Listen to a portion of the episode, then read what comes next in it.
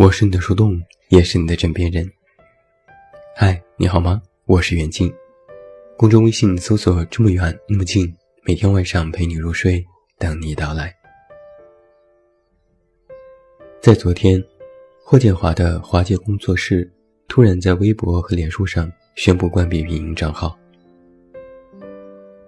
在工作室的声明当中这样写道：“从今以后。”只想用最纯粹的方式和大家见面，就是用影视作品。谢谢一路以来所有支持我的影迷朋友。本来就没有个人微博的霍建华，现在连工作室的官方微博也退出了。这一消息一出来，就迅速引发了网友的热议。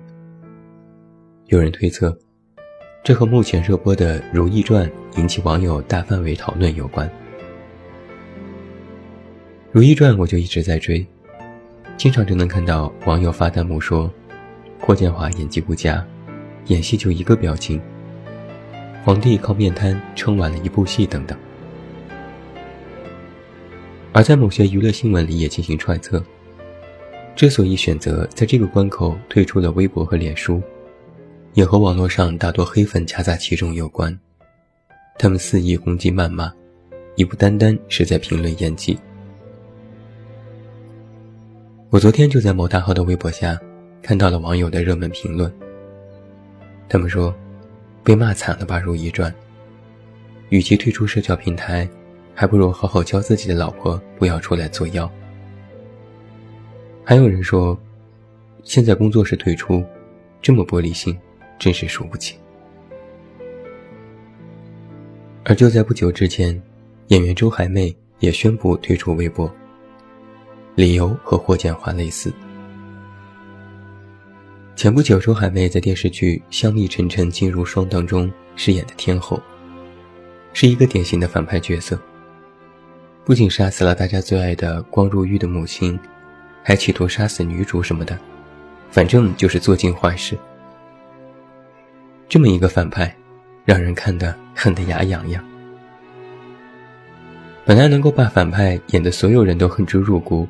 是对演技的一种肯定，但没想到，入戏太深的网友却从剧里上升到了对演员的人身攻击。之后，不堪其扰的周海媚先是关闭了微博评论，但是喷子仍未收敛。无奈之下，他发布声明说：“微博再见。”他说：“一生何求？谁计较赞美和诅咒？”但当思考被情绪，裹挟变成潮水方向，我选择激流勇退。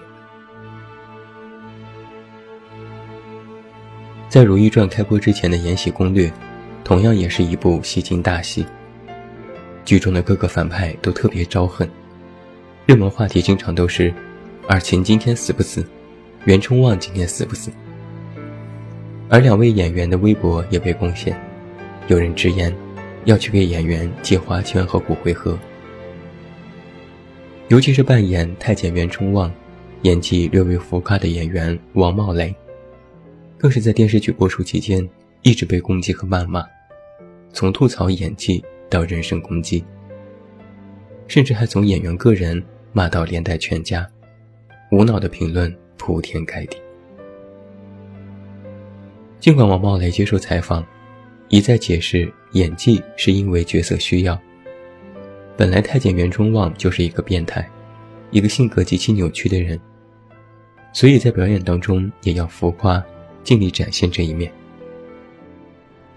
但越解释，网友骂得越凶。最后，王茂雷只能无奈的道歉，称自己内心其实没有那么强大，要先关闭了微博评论。更让人惊讶的，还有之前遭遇过网络暴力的俞灏明。当时电视剧《那年花开月正圆》正在热播，俞灏明在剧中饰演大反派杜明礼，这是一个身份复杂、亦正亦邪的角色。而就是因为俞灏明将剧中的人物的阴险毒辣演绎得入木三分，被太过入戏的喷子疯狂辱骂。网上对他的攻击从戏里转到了戏外，还一度对俞灏明曾经的烧伤加以侮辱，骂他是丑鬼，诅咒他当年怎么没被烧死。后来，忍无可忍的俞灏明将电视剧的弹幕和私信截图发到了微博上，做出了反击。他说：“我愿意接受所有的声音，但我看不惯那些丑陋的心。有种就站起来继续喷，我会更好的打你们的脸。”结果，评论里依然有一堆人在说：“不过是说了你几句嘛，怎么这么玻璃心？”我其实真心觉得，在网络世界当中，明星有时就是弱势群体。演员吴越。曾经因为饰演过一个小三，就因为网友的谩骂，在某档节目上泣不成声。演员陶欣然，因为饰演了《甄嬛传》里的安陵容，被网友连番攻击，甚至诅咒他的儿子不得好死。更久远的，当年《还珠格格》里的容嬷嬷李明启老师，因为角色太遭恨，去菜市场买菜都被拒，还有人冲他丢鸡蛋。而当这些明星被采访时，问起这些事，他们只能苦笑着说：“大家太肉戏了，不用太在意。”但我知道，他们不过也是普通人，对于这些评价和攻击，实际上还是在意的。二零一六年，乔任梁去世的时候，在官方还没有透露更多消息时，网上各种截图谣言已经满天飞。很多居心叵测的人，假扮所谓的目击者、知情者，谎称自己是现场警察，还有所谓的法医鉴定等等。一时间，网上喧嚣四起。那时，许多网友口口声声都是“死得好，真会玩”。后来，官方消息一出，证明乔任梁是因抑郁症自杀。那些造谣的人淡淡的道了个歉。就当这事儿没有发生过。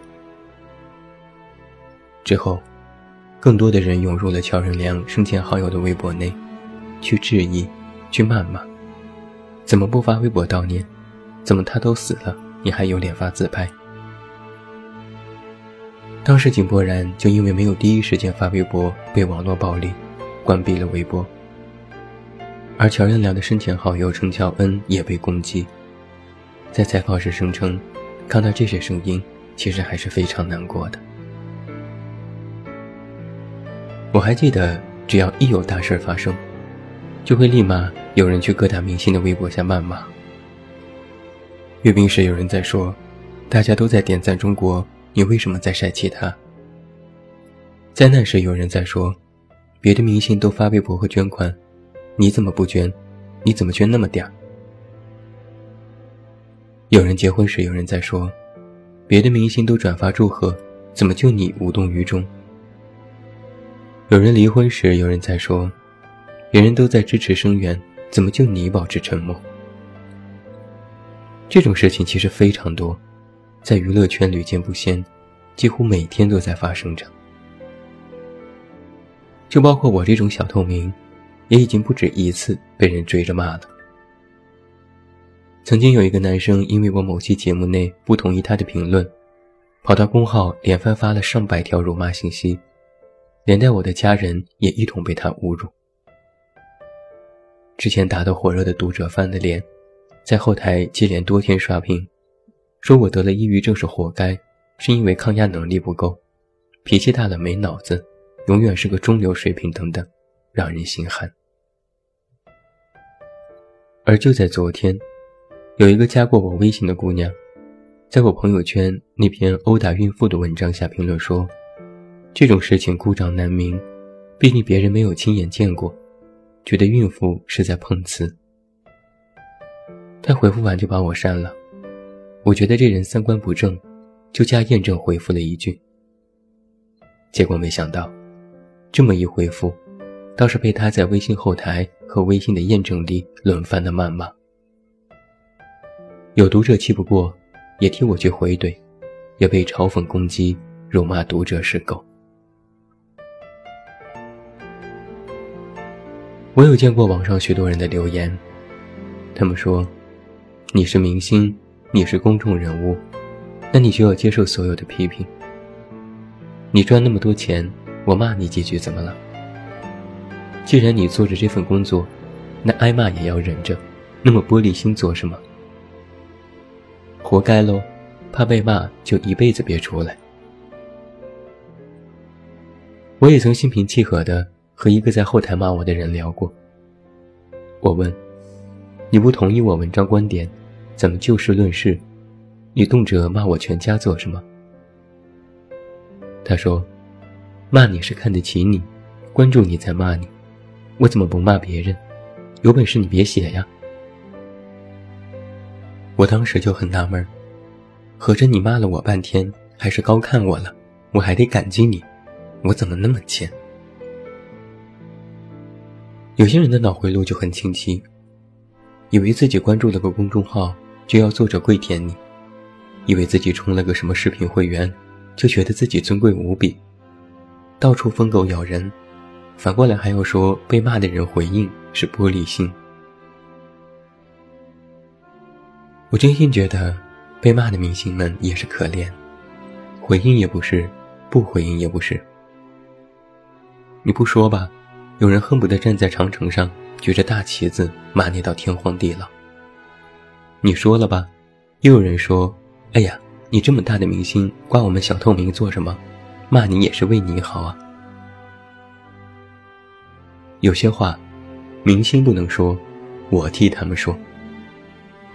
真以为自己充了个几十块钱视频的 VIP，叫了你一声宝宝，你就以为四海八荒皆你妈吗？你就觉得？谁都要惯着你，让着你吗？看个剧还把你给看出优越感来了吗？生而为人，我劝你嘴下积德。这已经不仅仅是什么道德绑架的问题，这就是典型的没脑子。看剧咱们就好好看剧，看文咱们就好好看文。你不买演技你可以吐槽，你不赞同观点你就拿出你的意见。但是有话。会不会好好说？怎么动辄就要骂人，动辄就要上升到人身攻击别人和人家的家庭，动辄就要进行网络暴力？是不是每天都很闲？是不是日子过得很苦？非要在网上骂骂别人，找点存在感？你骂了别人，你是发泄了，舒坦了；那些被骂的人连回嘴的权利都没有，那他们的委屈又去哪儿发泄呢？别以为别人是个明星，是个公众人物，就能受你的气。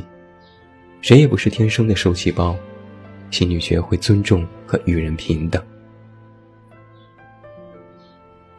有人也劝过我，狗咬你一口，你不必咬回去。